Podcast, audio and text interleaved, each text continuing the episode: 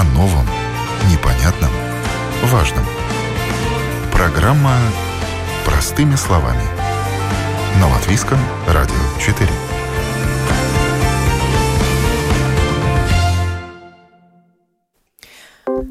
Доброе утро, уважаемые радиослушатели. В эфире программа «Простыми словами» у микрофона Оксана Донич. Тема сегодняшней программы – отпуск и самоизоляция. Отдохнул за границей, сиди дома? Отношения работника и работодателя на повестке дня сегодняшней программы. Думая об отпуске за границей, стоит взвесить все риски. Один из них – самоизоляция по возвращении домой и контроль со стороны полиции. И даже если вы вернулись из стран так называемого белого списка, работодатель может попросить вас поработать две недели удаленно, на всякий случай. Готов ли к этому работник? Может ли медперсонал отправиться на отдых за рубеж, а после сразу выйти на работу – Нужно ли извещать о своей поездке начальство? В каком случае дадут больничный? Трудовые отношения в период отпусков на фоне непобедимого COVID-19 простыми словами. Для начала я хочу, чтобы представитель Центра по профилактике и контролю заболеваний Юрий Перевозчиков рассказал нам о правилах для приезжающих из-за границы. Кому же нужна самоизоляция? Доброе утро, Юрий. Э, здравствуйте. Э, в отношении приезжающих за границу, в принципе, э, мир разделился на две части на сегодняшний момент. Страны, которые в значительной мере победили, ковид, ну, относительно на сегодняшний момент, и где заболеваемость э, очень низкая, она может быть приравнена к нашей заболеваемости в Латвии, или, может быть, чуть-чуть повыше. Средняя заболеваемость по Европе считается 16 случаев на 100 тысяч населения за последние две недели. Это общий такой кумулятив, э, общий суммарный показатель.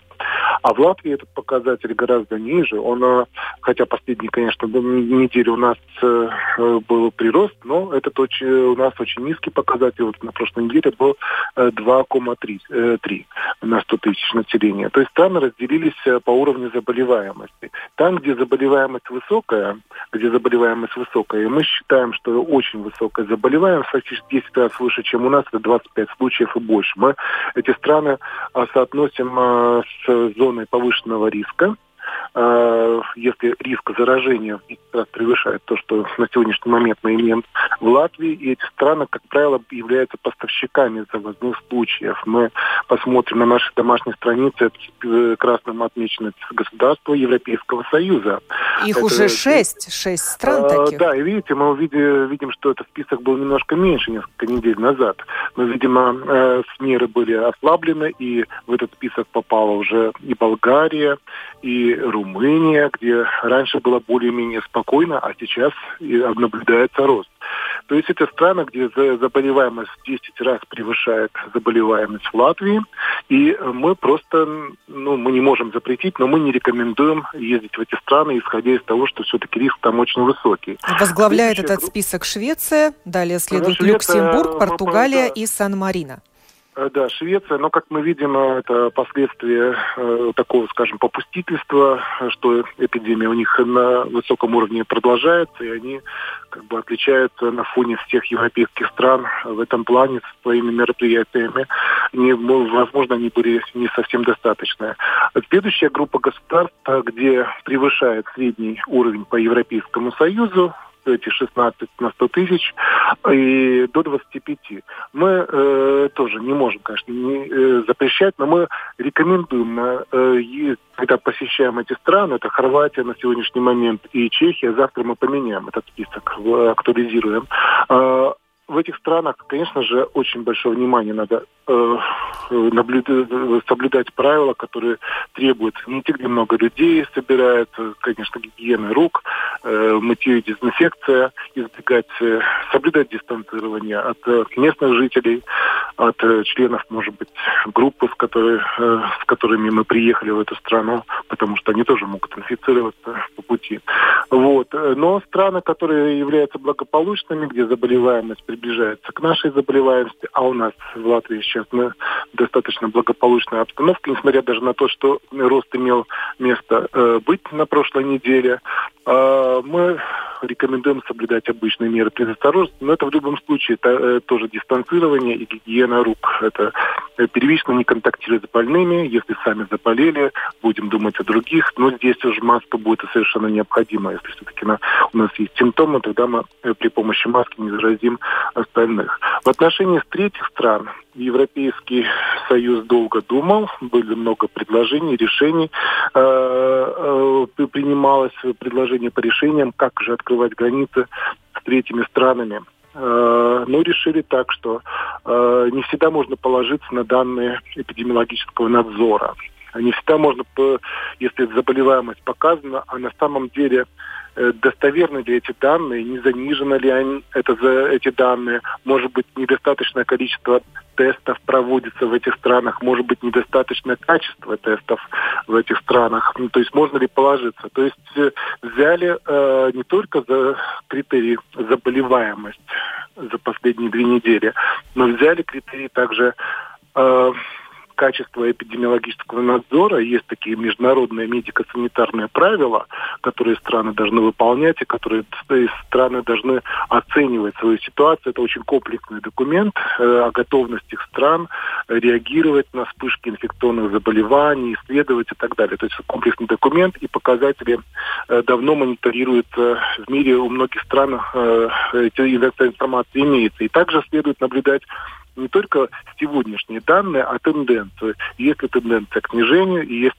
тенденция к росту, или заболеваемость не меняется. То есть там уже больше показателей, и Европейская комиссия решает раз в две недели, э, какие же страны, э, э, третьи страны будут э, открыты для э, свободного туризма и перемещения граждан, и для, также для э, транспортных средств, международных транспортных средств. И в данном так... случае этот список тоже у нас имеется. Он публикуется э, на английском языке и на всех языках Европейского Союза э, при цели, но мы даем ссылку и тоже публикуем этот список. И в этом списке, к сожалению, э, мы, мы актуализируем данные раз в неделю, в Европейском Союзе данные актуализируются раз в две недели, поэтому на прошлой неделе мы показали, что Черногория и Сербия уже как бы выпадает из этих критериев, потому что заболеваемость у них превысила в течение недели выросла настолько, что она превысила 25 на 100 тысяч, и они попали в красную зону, несмотря на то, что вроде бы как э, есть решение, что туда можно ездить, и все спокойно, и все хорошо, но, и, судя по всему, на этой неделе, э, вот мы увидим сегодня или завтра, э, скорее всего, и Черногория и Сербия выпадут из этого списка, куда э, Европейский Союз э, дает добро на поездки. Кому же нужна самоизоляция по возвращению в Латвию? Э, самоизоляция нужна. Э, есть правило Кабинета министров, указано, э, чтобы мы не путали понятия. Есть понятие самоизоляции, она относится к людям, которые были в странах повышенного риска заражения. Есть также понятие домашний карантин, который относится к людям, которые были непосредственно в контакте с больным зараженным ковид-инфекцией. Ну, не те же самые 14 дней, но домашний карантин более строгий. А есть также еще понятие изоляция, изолирование. Изолирование применяется к людям, которые заражены ковид-инфекции. Там очень строгая изоляция, либо в домашних условиях, либо в больнице. Значит, э, самоизоляция э, относится к людям, которые побывали в странах с повышенным риском. То и есть вот из этого красного и желтого да. списка по красного Евросоюзу. и желтого списка, где заболеваемость э, превышает средние показатели по Европейскому Союзу, и, в общем-то, эта заболеваемость высокая. Смотрим на страны желтого и красного списка, и поэтому приезжающий из этой страны обязан э, проводить в самоизоляции э, две недели э, с момента когда он покинул эту страну, и, э, в общем-то, он не должен не э, встречаться с друзьями, знакомыми, не приглашать гостей, самому не ходить в гости, не посещать общественных мест и так далее. То есть э, список ограничений, которые разумные, которые необходимы, чтобы другие люди не заразились. А какие права у самоизолированного? Что ему можно делать? он может, в общем-то, быть, э, скажем, на улице, заниматься какими-то спортивными активностями. Здесь важно избегать контакта с другими людьми. В магазин он ходить он, может? Э, в магазин написано, что это как бы в виде исключения. Э, если есть такая совершенно необходимость, конечно, там тоже надо выбирать часы, когда меньше людей посетителей, и маска была бы в этом случае совершенно необходима. Когда можно прервать самоизоляцию? Самоизоляцию можно прервать, когда истек э, срок э, самоизоляции 14 дней. Человек был, скажем, если он вчера вернулся, выехал из Швеции, значит, должен 14 дней находиться. Когда срок истечет, он может прервать самоизоляцию. Или эта страна, из которой он вернулся, из красного и желтого списка переместилась в белый список? Э, да, э, были такие ситуации, что э, страна показала хорошие, заболеваемость снизилась. В таком случае мы тоже считаем, что самоизоляция может быть прервана, и если страна на сегодняшний момент не будет в этом списке, то человек может прервать. И здесь еще, кстати, я забыл сказать, очень важно отметить, что страны, э, все остальные страны, третьи страны, которые не включены в список, куда Европейский Союз допускает поездки, э, все остальные страны тоже в красной зоне, скажем, Узбекистан, откуда у нас были завозы инфекции, Россия, Белоруссия. Вот. И вот эти страны тоже представляют риски, тоже требуется стран остального мира требуется самоизоляция. Украина? Украина, да. Э, Украина не, э, да, я сейчас смотрю на список. Украина не была в этом списке. В этом списке есть э, Грузия, куда Евросоюз допускает поездки, ну, так скажем, из ближайших таких соседей. Вот. Китай есть... вопрос э, спорный, мы сейчас еще будем решать, потому что есть еще такая обоюдно симметричная мера. Да? Если э, Европейский Союз э, не считает нужным, э, если к стра- жителям европейских стран применяются тоже требования по самоизоляции, какая-то конкретная страна будет применять, то, очевидно, будут ответные меры точно такими же. То есть те, кто въезжают из России, из Беларуси, из Украины, и им можно въехать по ряду причин в Латвию, они должны находиться на самоизоляции. Как правило, как правило, это люди, которые возвращаются домой. Они это в большинстве случаев это репатрианты или люди, у которых имеется вид на жительство. Они приезжают автотранспортом. Обычно это э, переходит границу, и кто-то довозит до границы, не приходит, и кто-то здесь встречает. Но самое, вот мы проанализировали э, последние вспышки и последние данные, к сожалению, что и те же э, люди, которые приехали из России, в большинстве случаев э, им по контакту с ними заразились другие люди. То есть э, мы видели факты несоблюдения самоизоляции. Были э, встречи, э, какие-то дружественные компании и так далее, и так далее. Правила соблюдения самоизоляции относятся и к тем, кто пересек э, потенциально опасную страну транзитом. На сегодняшний момент это так. Разработала ли Центр контроля и профилактики заболеваний рекомендации для работодателей? Допускать ли человека, побывавшего за рубежом, к работе? Э, в принципе, здесь однозначно. Если человек был в стране красного или желтого списка, а, он э, не может быть допущен к работе, за исключением... Есть некоторые исключения, э, что есть э, сезонные работники или так далее, там даются особые разрешения под ответственность э, работодателя. Это частичная изоляция. Он выполняет э, обязанности, он работает, он приехал, скажем, из Украины, он живет, они живут, эти люди отдельно, за, этим следит работодатель, они, как правило, этих людей обследуют на наличие коронавируса и везут на работу и перевозят с работы. Вы говорите о гастарбайтерах, о сезонных да, работниках. Да, да. А в отношении обычных работников, если человек э, был в стране повышенного риска, самоизоляция не предусматривает выполнение служебных обязанностей. Ну, может быть, э, конечно, э, удаленная. Удаленная работа может быть, конечно, здесь рисков эпидемиологических мы никаких не видим. Это уже по договоренности с работодателем. Э, благодарю вас. Юрий Перевозчиков, Центр контроля и профилактики заболеваний, рассказывал нам о том, кому нужна самоизоляция. Э, далее перейдем к вопросу, кто и как контролирует приехавших. Э, вчера я пообщалась с замначальником Главного управления полиции правопорядка государственной полиции Лаурисом Арейсом. Послушаем запись. Ja persona ierodās no tām valstīm,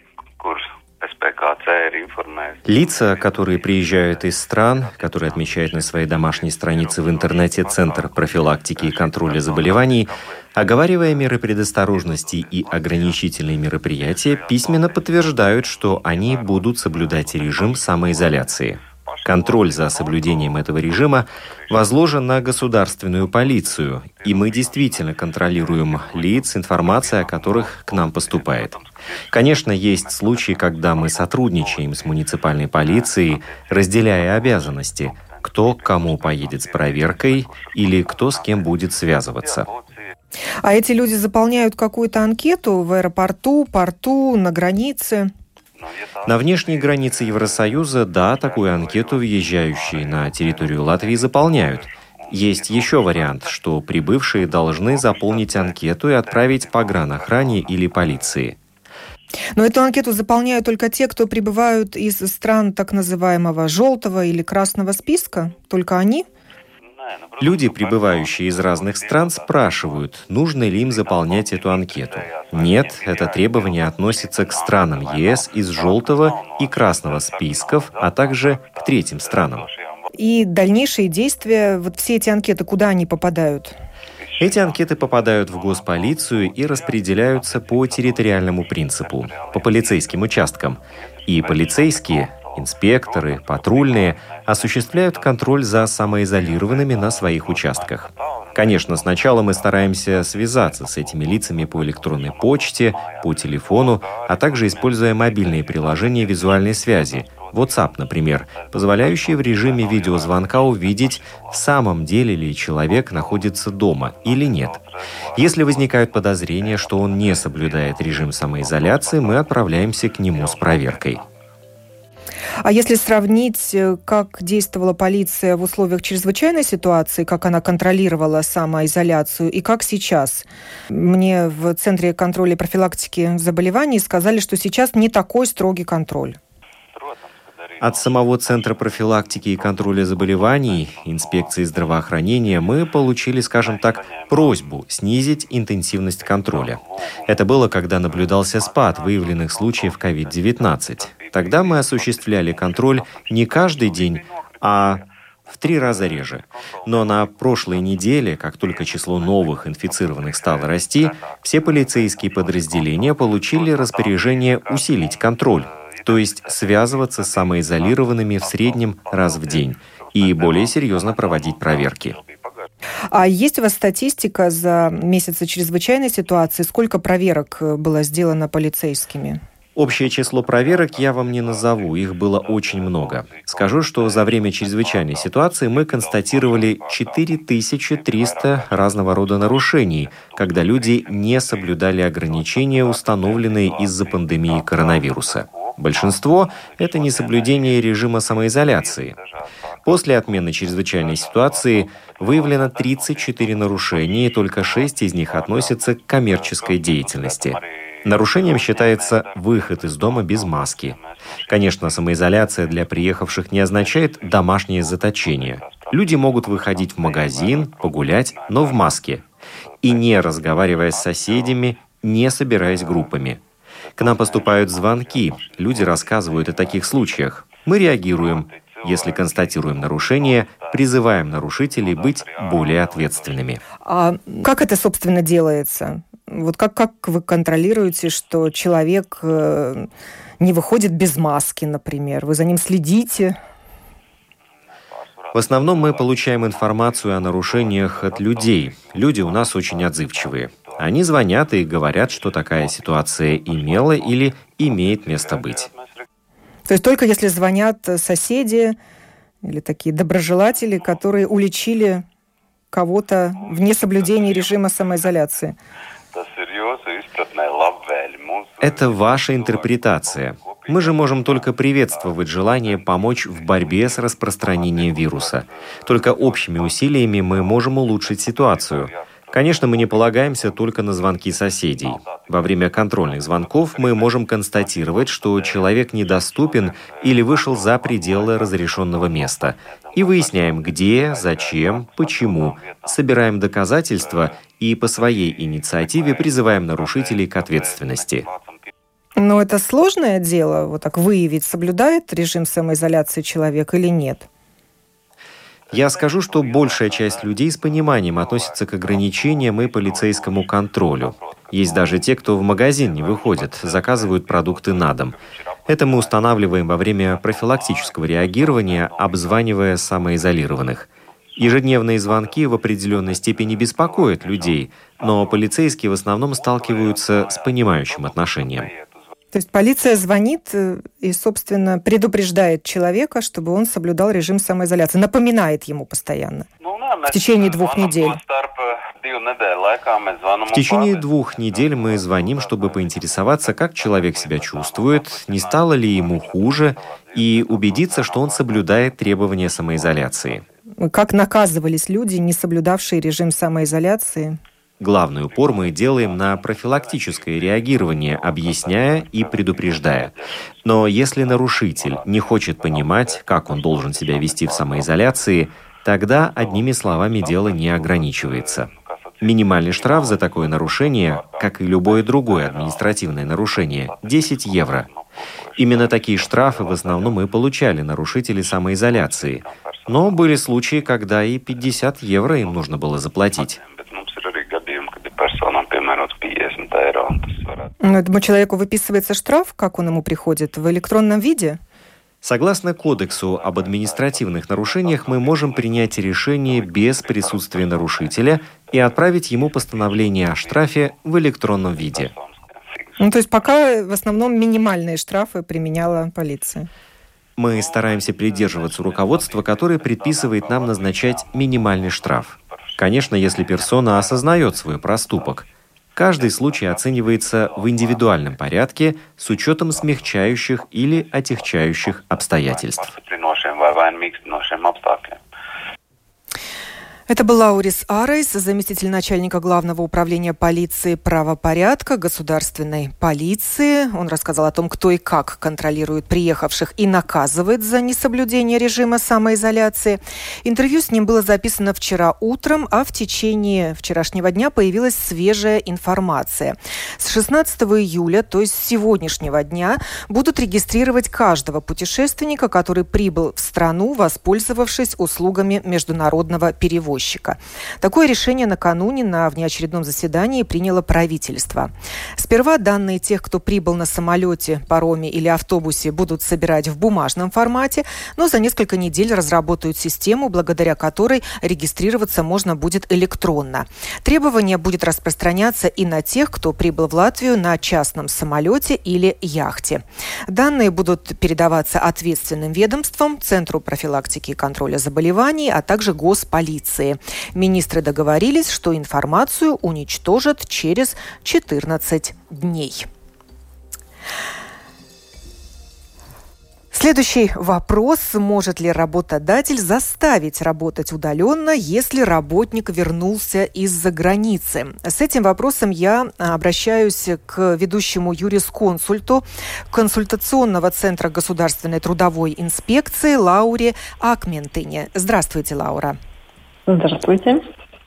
Итак, если работник, житель Латвии, возвращается из-за границы, где он провел отпуск, и это была страна из так называемого белого списка, с красным и желтым все понятно, там нужна самоизоляция.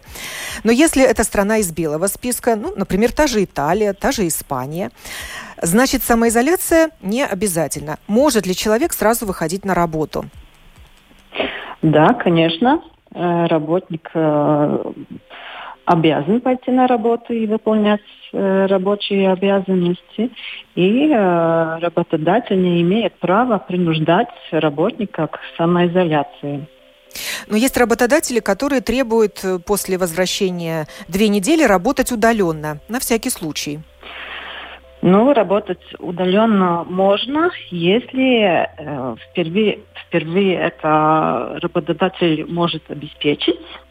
А во-вторых, если э, работ, работодатель и работник об этом э, Договорились. ну, договорились, да. То есть пришли к согласию. Да, Обе стороны конечно. согласны. Да, конечно.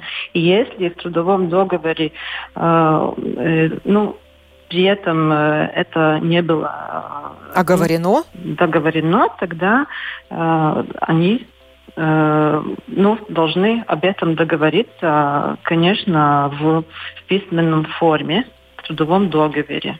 На каких условиях работник соглашается удаленно работать? Да, именно так. А это законное требование? Э, нет. Самоизолировать э, работника нет, таким образом? Нет, нет, конечно, нет конечно, нет. А, работодатель не должен своими действиями ухудшать правовое положение работника, и работодатель обязан соблюдать все права работника, которые указаны в законе о труде, э, и также работодатель должен обеспечить а, такую организацию труда, чтобы работник мог выполнить свою работу, которой он э, договорился с работодателем в трудовом договоре. И если на удаленной работе у работника вырастает нагрузка, есть такие примеры, то тогда работник вправе не согласиться работать удаленно? Э, ну, конечно, все, все надо, э, все надо договориться, ну, как соглас, соглашением работника и работодателя. Если, э, если это, ну, как э, да. осложняет работу. Да, да, тогда он не должен соглашаться. Это он сам может ну, изломить этот да, вопрос. решить этот вопрос, оценить да, да, степень да. нагрузки которая угу, ждет его да. дома. Именно нужно, так. Нужно ли информировать начальство, что ты едешь или вернулся из-за границы? Ну, нет, нет. То есть это, это, частная жизнь считается, да, и не конечно, обязательно это, об этом да. всем рассказывать. Да. Но, возможно, есть профессии контактные, например, где это допускается, где есть свои внутренние требования. Э, ну, такие министру кабинета нотейкумы, которые мы контролируем, таких, такие нет. Но есть, э, конечно, персоны, как, которые работают с пациентом, с клиентом центров социальных помощи, в садиках, в школах. Там есть э, другие э, нотайкуми, но, конечно, эти правила тоже означают, что можно договориться с, о удаленной работе э, только тогда, если это, этот работник, например, контакт, контактная персона или э, подозрение, что этот работник э, подвергался ну, этим рискам да, инфекции. Э, благодарю вас. Лаура Акментыня, ведущий юрисконсульт консультационного центра Государственной трудовой инспекции, рассказала нам, может ли работодатель заставить работать удаленно, если работник вернулся из-за границы. Следующий вопрос, который меня интересует. Могут ли медики в нынешних обстоятельствах отправиться за границу на отдых? Им будет нужна самоизоляция по возвращении? Накануне я созвонилась с Марисом Лепиншем, врачом-инфектологом, заведующим отделением инфектологии больницы Гайлезерс, чтобы задать ему этот вопрос. Ну, медики такие же люди, как и все, и, конечно, мы можем посещать страны, которые в так называемом белом списке, где меньше ну, заболеваемости, да, и не нужно соблюдать самоизоляцию ни там приезжая, ни обратно приезжая. Врач или медсестра или санитар, они могут сразу по возвращении из-за границы выходить на работу? Конечно, могут возвращаться. Я говорю, если это те страны, где заболеваемость такая же уровня, как у нас в Латвии, но мы говорим о том списке, где это низкая заболеваемость. Да, именно да, об этом то, конечно, я и говорю. То, конечно, можно. Если сами вот посмотрите вот эту домашнюю страницу СПКЦ, да, там написано вот этот список стран, куда желательно вообще не ехать, и в том числе после возвращения которых нужно соблюдать самоизоляцию. Остальные страны не требуют какой-то самоизоляции. Но это, говорю, эта информация, к сожалению, меняется ежедневно. Но, может быть, было какое-то особое распоряжение для медработников? Ну, вы знаете, честно говоря, я о таком не слышал.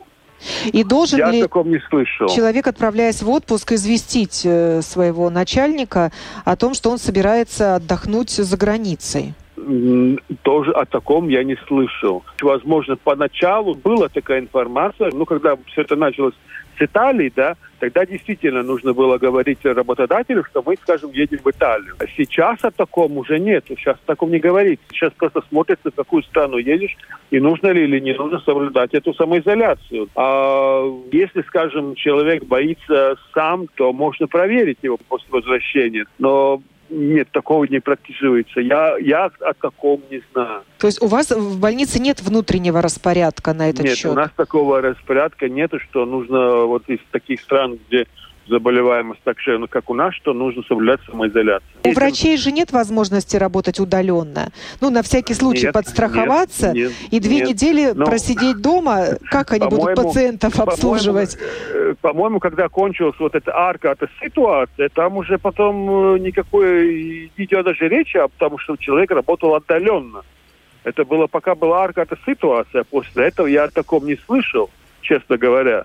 И мы продолжаем сейчас работать, как, как и работали до этого чрезвычайного положения.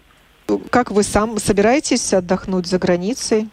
Или нет? Не, не, я люблю очень отдыхать в Латвии, так что я не собираюсь куда-то уезжать, пока это только из-за того, что, в принципе, я не знаю, как эта ситуация может поменяться в ближайшие пару дней, и не знаю, как я попаду в ту или иную страну, будет открыт рубеж, да, сколько у меня знакомых есть, которые хотят на машине ехать на Европу, то до сих пор никто не может ответить, что творится, можно ли ехать или нельзя через Польшу, да. Но есть такие маленькие вопросы, которые я не знаю даже, где искать и кто может сказать. Потому что, опять же, эта ситуация меняется ежедневно, да. То можно ехать, скажем, было в Хорватию, теперь там проблемы с Хорватией, я знаю, да. К сожалению, опять эта информация очень, очень быстро меняется. Я также позвонила в клиническую университетскую больницу Пауля Страдания, где пообщалась с руководителем отдела коммуникации Янитой Вейнбергой. Она рассказала, что на медперсонал этой клиники распространяются все те же рекомендации СКПЦ, что и на других жителей Латвии. Но учитывая специфику нашей работы, цитирую я э, Яниту, руководство больницы Страдания призывает своих сотрудников не проводить отпуск или выходные за границей. Об этом мы известили сотрудников по электронной почте, личной и внутренней. Если кто-то все же поедет в страну из красного списка, то по возвращении он, как и все, должен будет две недели провести в самоизоляции. Если наш работник, будь это врач, медсестра, помощник медсестры, вернется из любой страны белого списка, за исключением Литвы и Эстонии, то выйти на работу он сможет только после анализа на COVID-19 с негативным результатом. Тест нужно будет повторить через неделю после прибытия. Других мер предосторожности, кроме, конечно, индивидуальных средств защиты на рабочем месте, у нас нет. Еще один вопрос, который интересует меня в ходе сегодняшней программы. Даст ли семейный врач больничный на время вынужденной самоизоляции? И этот вопрос я задаю семейному врачу Катерине Булавкиной. Здравствуйте, Катерина. Здравствуйте. Может ли оформить больничный человек, вернувшийся из-за границы, если ему нужно соблюдать самоизоляцию? Да, конечно, может. Нужно сообщить своему семейному врачу, как только вы вернулись, откуда вы вернулись и как, какой это был день, то есть назвать дату. Э, к сожалению, приходится встречаться с ситуациями, когда люди сообщают, ой, я тут неделю назад вернулся, сколько мне еще дома сидеть. Ну, то есть абсолютная дезинформация, люди просто с Луны приехали, они за границей. А, а должны ли быть у человека какие-то симптомы для обоснования, Нет. для получения этого больничного? Или обоснованием является Нет. сам факт прибытия из э, страны потенциально опасной? Да, желтые или красные страны из списка. Уже достаточно того, что вы вернулись оттуда, сразу сообщайте семейному врачу. Это тот случай, когда больничный лист будет оформлен по телефону. И да, оплачиваться будет этот больничный в каком размере? Э, оплачивает государство, это больничный лист Б. То, то есть да? обычная да. практика? Да, да, да. Сразу вот это не то чтобы совсем обычная практика, потому что обычно мы начинаем больничный открывать больничный лист А, и только по истечении 10 дней по мере надобности, значит, переоформляем на больничный лист Б. Но в случае с COVID-19 самоизоляция это сразу больничный лист Б. То есть, получается, человек отдохнул, и, и потом получил еще в подарок две недели самоизоляции, да еще и оплачиваемый больничный. Да, как бы это ни было странно. Но, но это же все-таки для безопасности окружающих, да.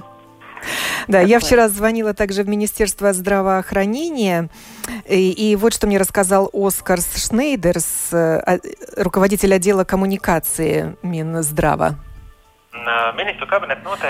В правилах Кабинета министров сказано, что есть три группы работников, которые по возвращению из стран с высоким уровнем заболевания COVID-19 могут получить больничный. Это сотрудники медицинских и образовательных учреждений, а также центров социального ухода. Этот порядок действует с марта месяца. На работу они ходить не должны, чтобы не подвергать опасности других людей. Этим категориям трудящихся, в отличие от прочих, оплачиваются две недели самоизоляции. Ну вот, Катерина, проясните. В Минздраве мне говорят только о тех, кто работает в сфере образования, медицины и социального ухода. А вы говорите, что все могут получить больничные. Да, больничный мы оформляем всем, кто возвращается из стран, после посещения которых нужно соблюдать самоизоляцию. Он не оплачивается в такой мере, э, возможно, как определенные профессии, да, этого я не смогу вам уточнить. Возможно, для представителей этих профессий, я пыталась это вчера выяснить, стопроцентная оплата Возможно, больничного. Да. А больничный лист э, в случае, о котором говоря, оплачивается со второго дня и в каком объеме, я, к сожалению, не смогу вам сказать. Этим мы не занимаемся. Главное, вот, что мы можем его открыть и оформить, да. Это разрешено делать семейному врачу и даже да. по телефону. А нужна ли для этого какая-то проверка или все основано на доверии? На самом деле, да, мы пытаемся доверять, э, проверить мы, к сожалению, не можем. Учитывая то, сколько семейных врачей в Латвии, в каком возрасте, да, что большой процент семейных врачей в возрасте препенсионном или даже пенсионном возрасте, что это вообще-то люди, которые подвержены высокому риску, а именно телефонные консультации и открытие больничного листа по телефону подразумевает то, что мы защищаем и врачей семейных, чтобы не приходили потенциально зараженные люди и не заражали семейных врачей. Ну, будем надеяться, что люди у нас сознательные и не будут злоупотреблять своим, своим положением и сложившейся ситуацией.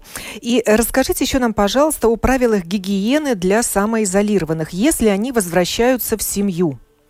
Да, очень интересный случай. Обычно, когда возвращается в семью муж, почему-то звонит жена и спрашивает, а что нам-то делать. Вот я говорю, ну, я понимаю, что вы уже встретились, обнялись, поцеловались, и что теперь делать? Вот, пожалуйста, когда возвращаетесь из-за границы, если вы не, не проводили время всей семьей, а, например, по отдельности, то помните, что себя нужно изолировать от своих домочадцев. Пока у вас нет симптомов, и вы на самоизоляции дома, остальные домочадцы ведут себя как ничего, собственно, как будто бы ничего и не было. Продолжают свой режим. Насчет гигиены, значит, предполагаем, что человек, вернувшийся из-за границы, потенциально заражен. То есть, когда он выходит из своей комнаты, он должен быть в маске, он ничего не должен трогать руками, он должен постоянно мыть руки, э, домочадцы должны ему помогать в этом, то есть э, дезинфицировать поверхности. Возможно, у кого-то есть э, вариант или возможность жить где-то отдельно, например, на даче или пользоваться отдельным санузлом. Но это не всегда возможно, конечно. Ну, и уж э, отдельным полотенцем так точно. И а, отдельной посудой. Абсолютно, да. Отдельная посуда, полотенце, постельное белье. Также рекомендуется все, все белье стирать отдельно от остального белья всех остальных э, домочадцев. Даже так? Даже так эм, когда ухаживаете за больным, например, да, если уже человек заболел, то это совсем другая история. Но мы сейчас говорим о том, что просто подозреваем, что человек может быть Да, есть подозрение. Да, да. Но э, стараемся, конечно, с ним особо не пересекаться, не дотрагиваться, ну, ни в коем случае не целоваться, не обниматься. желательно не спать в одной постели, хотя иногда можно просто поразиться тому, в каких э, условиях люди живут. Поэтому я и говорю, лучше пытаться найти место, где человек может жить отдельно. Если и этот еще... человек имеет право на больничные, то, может быть, его домочадцы имеют такое право? Если у человека нет симптомов, к сожалению, они не имеют права на больничный, потому что считается, что они еще не контактны. Не в контакте, да. Да. Если вот у этого человека появились какие-то симптомы, то обязательно нужно провести тест на ковид. И если он отрицательный, то, конечно, нам повезло. Но если положительный, то все домочадцы считаются контактными персонами. Ну и тогда, тогда уже всем светит да, больничный. Уже другая схема, да. А еще о тесте ковид. Иногда люди звонят и спрашивают, вот я на самоизоляции, но мне хочется работать, можно ли я сдам тест на ковид, если он будет отрицательный, я пойду на работу. Короткий ответ – нет, потому что отрицательный тест не всегда значит, что вы не заболеете через два или три дня после сдачи теста. Вот, э, как мы слышали сегодня из э, больницы Паула Страдани, сообщение было про работников, что через неделю по возвращению можно сдать тест. Если он отрицательный, то можно возвращаться на работу. Э, это, да, это допустимо, потому что в среднем это инкубационный период где-то 7 дней. Но он может быть от 2 дней до 14. Поэтому лучше всю самоизоляцию, все 14 дней провести дома, если нет никаких симптомов, то можете сдать тест, конечно, по желанию, но будет ли он вам особо информативен, это трудно сказать. То есть вы рекомендуете сдавать тест э, через э, сколько дней после прибытия? Ну, как минимум 10-14. 10-14 дней. Да, однако, если появляются симптомы, то нужно сообщить врачу. И ну, тогда уже однозначно быстрее, надо да. проводить анализ. Ну и рекомендация все-таки, если у вас большой отпуск, и вы можете спланировать свое возвращение так, чтобы еще часть отпуска провести в Латвию, в Латвии, то тогда все проблемы, возможные проблемы с работодателем могут быть решены. И завершить программу сегодня я хочу данными одного интересного исследования, которое провел э, CV Online Латвия. Э, это был опрос э, на тему отпуска как раз-таки. И вот оказывается, что ограничения, объявленные в связи с пандемией COVID-19, э, поменяли планы, повлияли на отпускные планы многих людей. И 49% опрошенных э, это отметили. Э, участники опроса сказали, что планируют проводить свой отпуск в Латвии – так ответили 28% опрошенных. Так что думайте, в отпуск за границей будет вам в радость или доставит определенные проблемы. Я благодарю Катерину Булавкину, с которой мы общались в конце нашей программы, семейного врача. И Напомню, тема сегодняшней программы была «Отпуск и самоизоляция». Отдохнул за границей, сиди дома, был вопрос. Ну, не всегда мой ответ и ответ моих сегодняшних собеседников. Программу подготовила и провела Оксана Донич. Конечно же, я вам всем желаю здоровья и хорошего отдыха, полноценного, чтобы вы с новыми силами приступили к своим рабочим обязанностям, если вы, конечно, работаете.